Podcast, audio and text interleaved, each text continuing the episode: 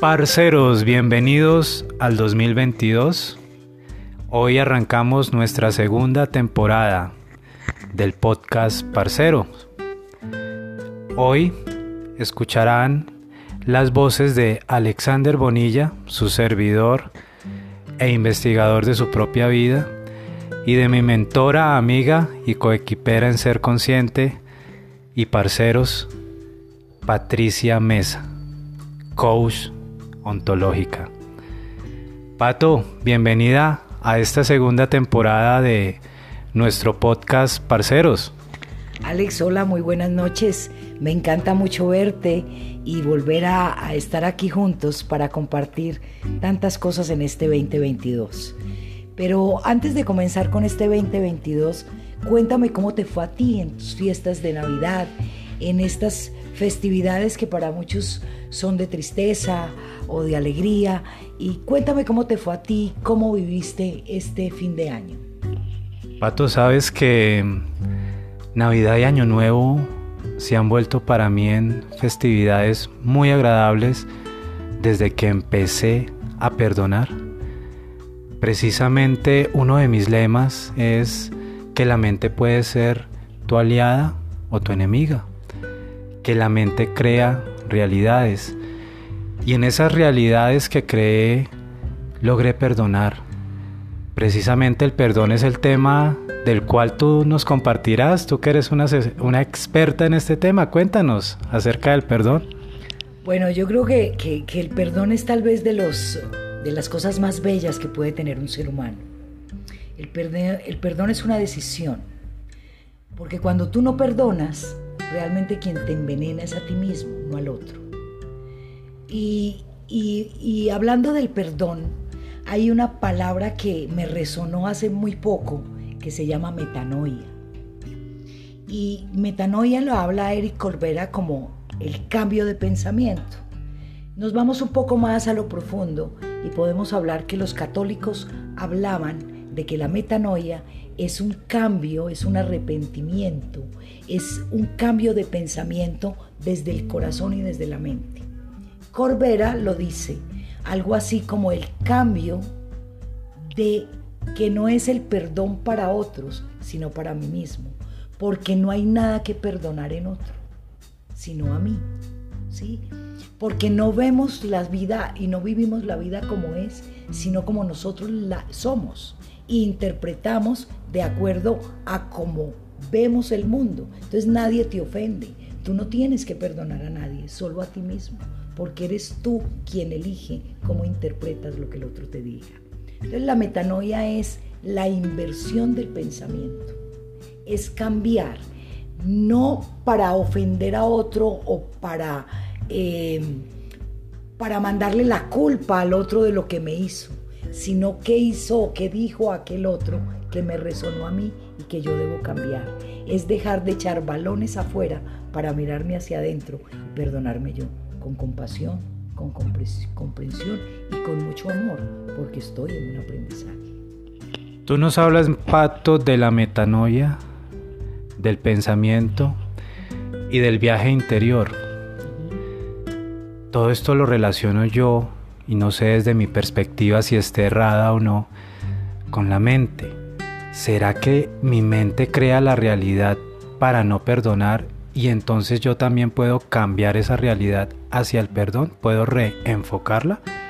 Pero claro, la mente crea la realidad. ¿Qué crea la mente? Los pensamientos.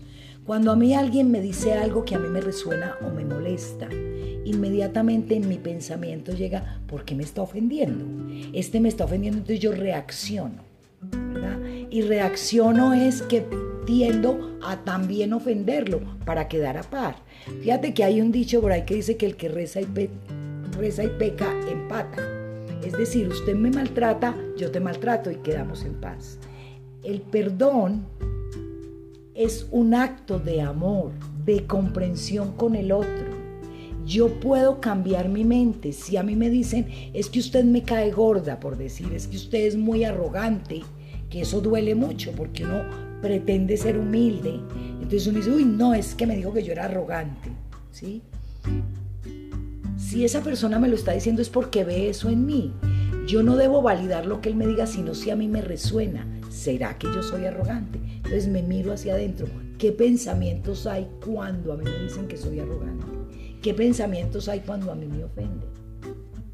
¿Cuáles son los pensamientos que yo estoy aumentando por algo que me dijeron que yo interpreté? Yo sí puedo cambiar la realidad. Es decir, o yo soy el amo de mi mente o es mi mente la que juega conmigo. Por eso, ¿qué le doy a mi mente? O le do, lo nutro o le doy odio, venganza. Porque cuando a ti te ofenden, Alex, ¿cuál es tu primera reacción? Yo creo que el defenderme y quizá castigar al otro.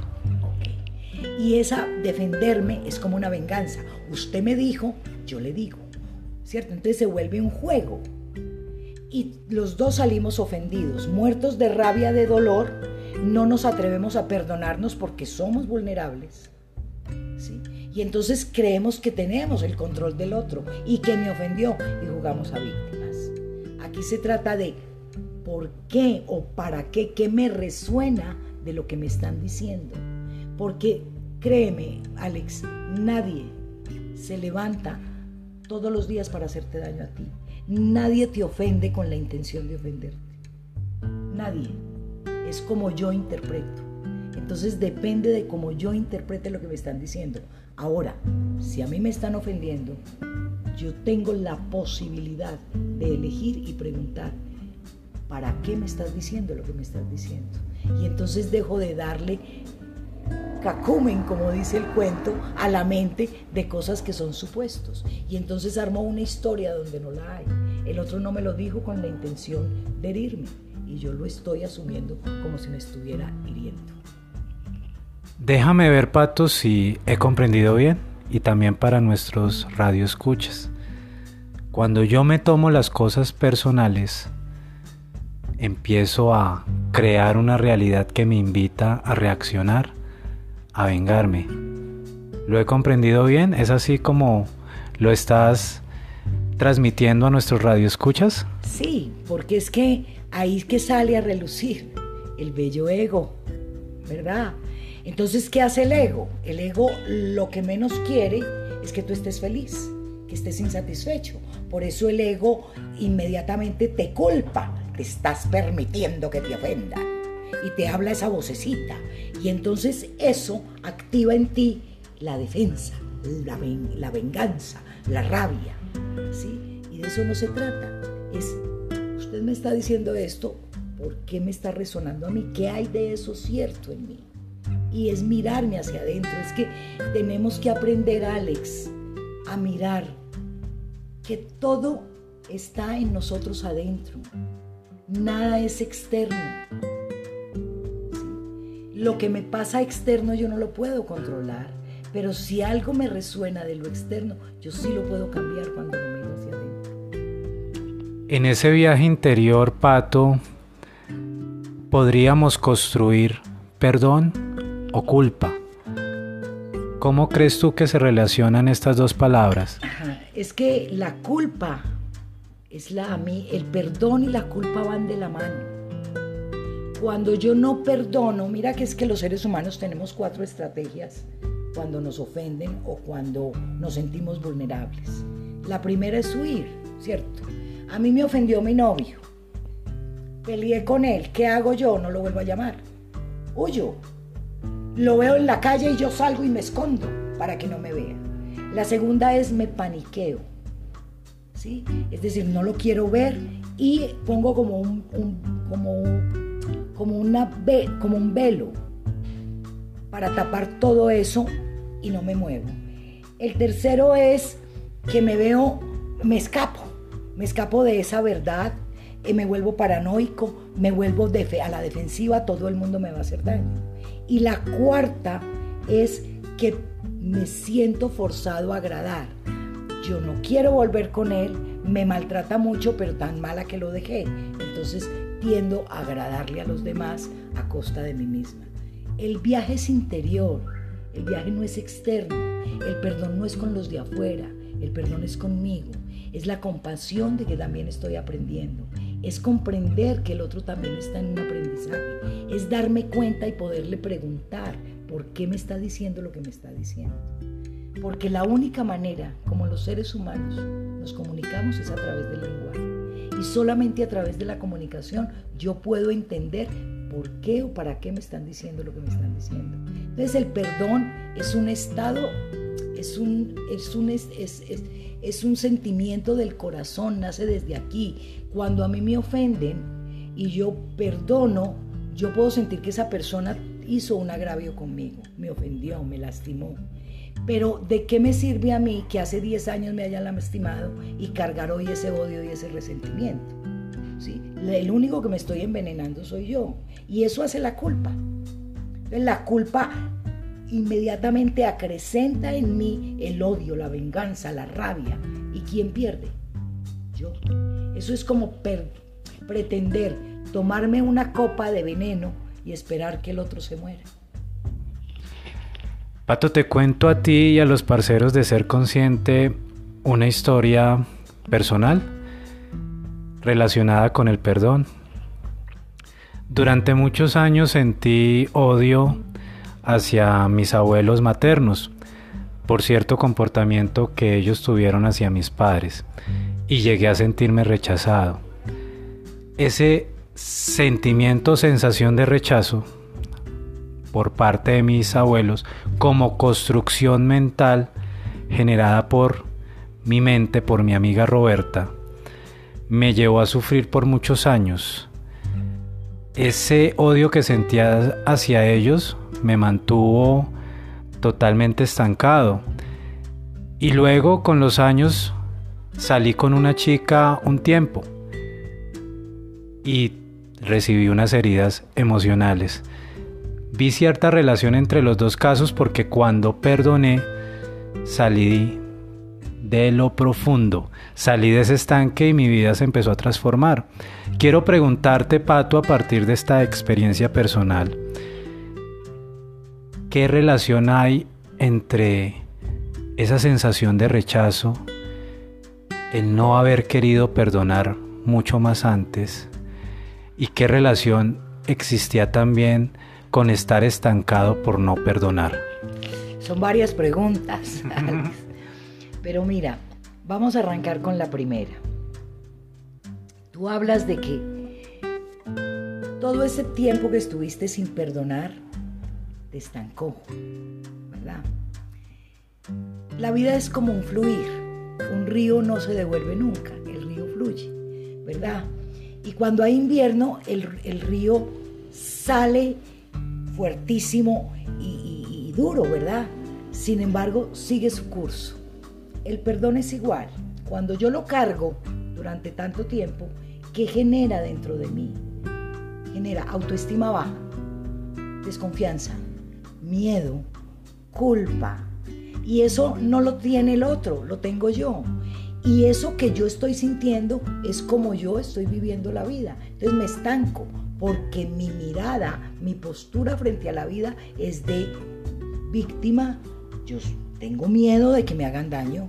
Yo tengo miedo, yo tengo que vivir en venganza porque es que me hirieron como si fuéramos el ombligo del mundo. ¿Ves? Entonces, eso hace que tu vida no fluya porque dentro estamos llenos de resentimiento, de rabia estamos a la defensiva. Entonces no hay autenticidad, no hay genuinidad. Estamos es con una máscara bellísima mostrándole al mundo que somos felices, pero por dentro estamos vacíos. ¿Sí? ¿Por qué? Porque estamos llenos de resentimiento. Y vuelvo y repito la frase. Si, es como si tú te tomaras un trago de veneno para que el otro muriera. Cuando tú tienes resentimiento, cuando tú tienes odio, cuando tú tienes rabia, cuando tú tienes ira, cuando tienes culpa, el único que se envenena eres tú. Y eso que tú estás sintiendo es lo que le expresas al mundo. Entonces el mundo, el universo, Dios, como lo quieras ver, el otro ve en ti eso. Recuerda que en PNL se habla de que somos una experiencia espiritual viviendo en un mundo material y lo material es visible al otro. Entonces, ¿qué muestras tú? El resentimiento. Tú ves una persona resentida y créeme, y dime si estoy mintiendo, cuando tú ves a alguien con rabia, Tú no necesitas que esa persona hable, la miras, ¿verdad? Y con solo verla dices, está resentida. La respuesta fue como si le fueran a uno con un dardo, porque está la defensiva. Es miedo a ser vulnerable. Y ser vulnerables es muy bello, porque somos humanos y nos morimos. Ser vulnerable. Esa frase me gusta, Pato. De hecho, creo a partir de la investigación que he hecho de mí mismo, que detrás de todo se ha ocultado ese miedo a aceptar la vulnerabilidad natural que había en mí, que habitaba en mí. Esa vulnerabilidad estaba abierta a que en algún momento fuera herido. El no querer aceptar eso creo que fue lo que profundizó esa herida. ¿Qué piensas tú desde tu conocimiento y desde tu experiencia personal? Es que eh, el entorno y la cultura nos ha llevado a creernos que somos el ombligo del mundo, a que tenemos el control, ¿verdad? A que ser vulnerable es ser débil. Entonces confundimos la vulnerabilidad con la debilidad. Y la vulnerabilidad es la compasión y la comprensión es que yo también me muero, es que yo también sufro, es que todos libramos de alguna manera una batalla en el día a día. Todos somos vulnerables en sentimientos, en dolor, en tristeza, pero la única manera de poder procesar un tema como el perdón, un tema como el miedo, es a través de mirarnos hacia adentro y de saber que tenemos sentimientos y que tenemos sombra. Entonces cuando tú logras ver que eres vulnerable, que también te pueden lastimar, que también te pueden, eh, que eres frágil como una flor, te das cuenta de que eres mortal. Y entonces te vuelves compasivo con el otro, porque el otro también está aprendiendo. Pero la compasión no puede nacer del otro para el otro si tú no la tienes contigo. Curioso, Pato, que cuando yo comprendí el por qué mis abuelos actuaban como actuaban, el por qué esa chica ya famosa aquí en este podcast actuó como actuó, eh, me liberé.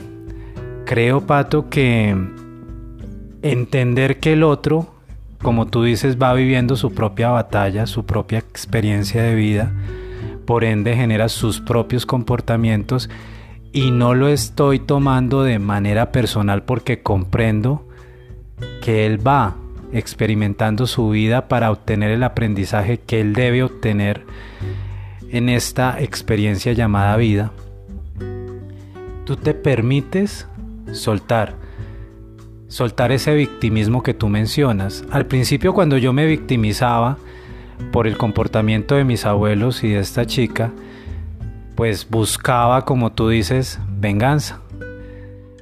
Mi abuela ya no estaba con vida cuando yo tenía esos sentimientos, pero buscaba vengarme de mi abuelo. Entonces no iba a visitarlo, simplemente por hacerlo sentir mal. Eh, cuando comprendí, como te digo, que ellos no actuaron para hacerme daño a mí, cuando dejé de tomármelo personal, mágicamente solté.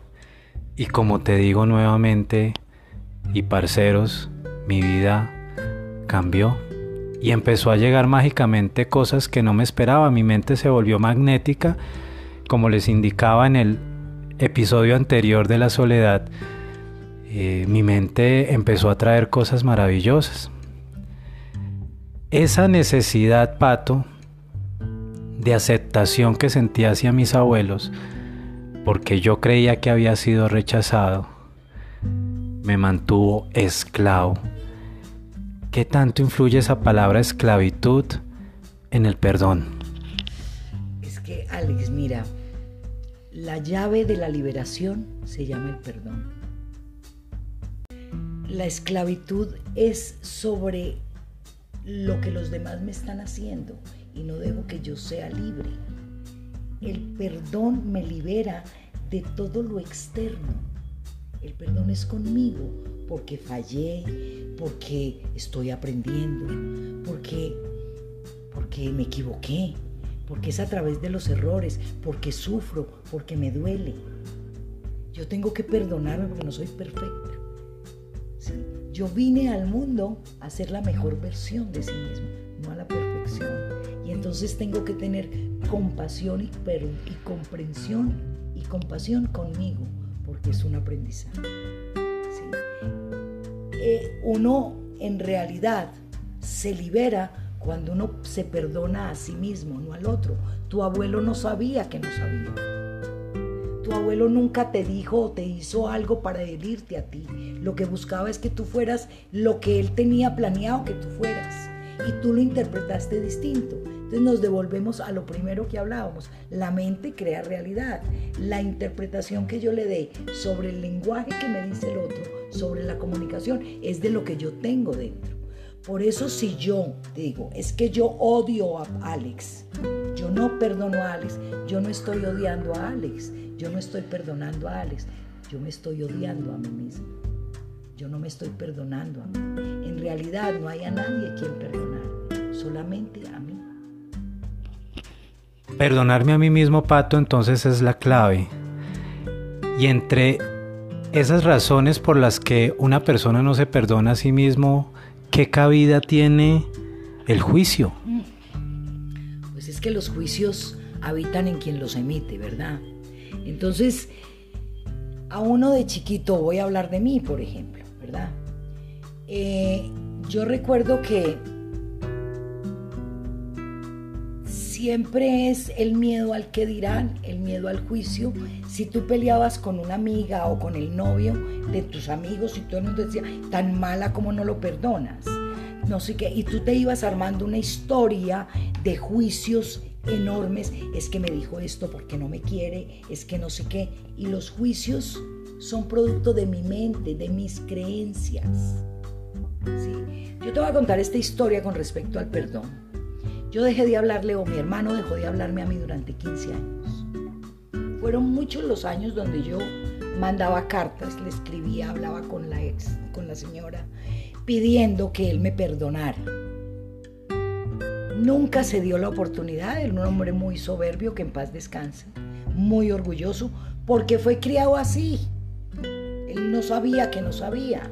Y pues eh, había que ser orgulloso y altivo porque, ah, el ego, que eso es lo que socialmente nos aumenta en el ego, no lo que en realidad somos, sino lo que la gente quiere que seamos. Cuando el año pasado, el año antepasado, murió, cuatro días antes de morirse, yo entré con el cuento, quiero ir a verlo, quiero ir a verlo, quiero ir a verlo. Nunca Él lo permitió, sin embargo, porque Dios es grande y poderoso. La señora un día me llama y me dijo, venga y me hace visita. Ese día lo vi. Él me miró y le quiero decir que si en los ojos hubiese habido revólver, me mata, porque me miró con odio. Y yo me paré al lado de su cama y utilicé el oponopono. te quiero, lo siento, perdóname, te amo mentalmente. A los dos días murió. Tú no sabes lo que yo sentí de liberación, porque el perdón no era con él, era conmigo por haber, por no haber hecho lo que debía de haber hecho hace mucho tiempo. Entonces, yo insisto mucho, no hay nada que perdonar en los demás. Es solo el perdón conmigo mismo, sin juicios para el otro, porque el otro también está aprendiendo. Aquí todos cada uno estamos aprendiendo en su medida, porque cada uno, unos tienen un nivel de conciencia muy alto, otros más bajo, otros mediano. Entonces los aprendizajes son distintos para cada uno, pero todos nos llevan a lo mismo. El perdón es la llave de la liberación. ¿Para qué? Para que tú seas libre contigo, no con los demás. Ya saben, parceros, Perdonarse a sí mismo es la clave. Entender cuál ha sido la causa de ese resentimiento, cuál ha sido ese juicio que ustedes han generado, esa interpretación mental del hecho. Recuerden que el hecho es neutro y ustedes lo interpretan a partir de sus creencias. Identificar cuáles han sido esas creencias y cuál es esa interpretación les abrirá la puerta del perdón.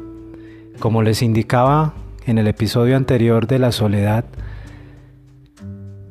Cuando tú te liberas, cuando tú cambias la mentalidad, creas una mente magnética. Hemos arrancado este 2022 con el episodio del perdón. Queremos en este año nuevo traer más contenido para ustedes. Una segunda temporada cargada de sabiduría para que transformen sus vidas. Los invitamos a que conozcan más de nuestro proyecto Ser Consciente. Abraza al sufrimiento con ser consciente. En nuestro Instagram, ser raya al piso consciente.co.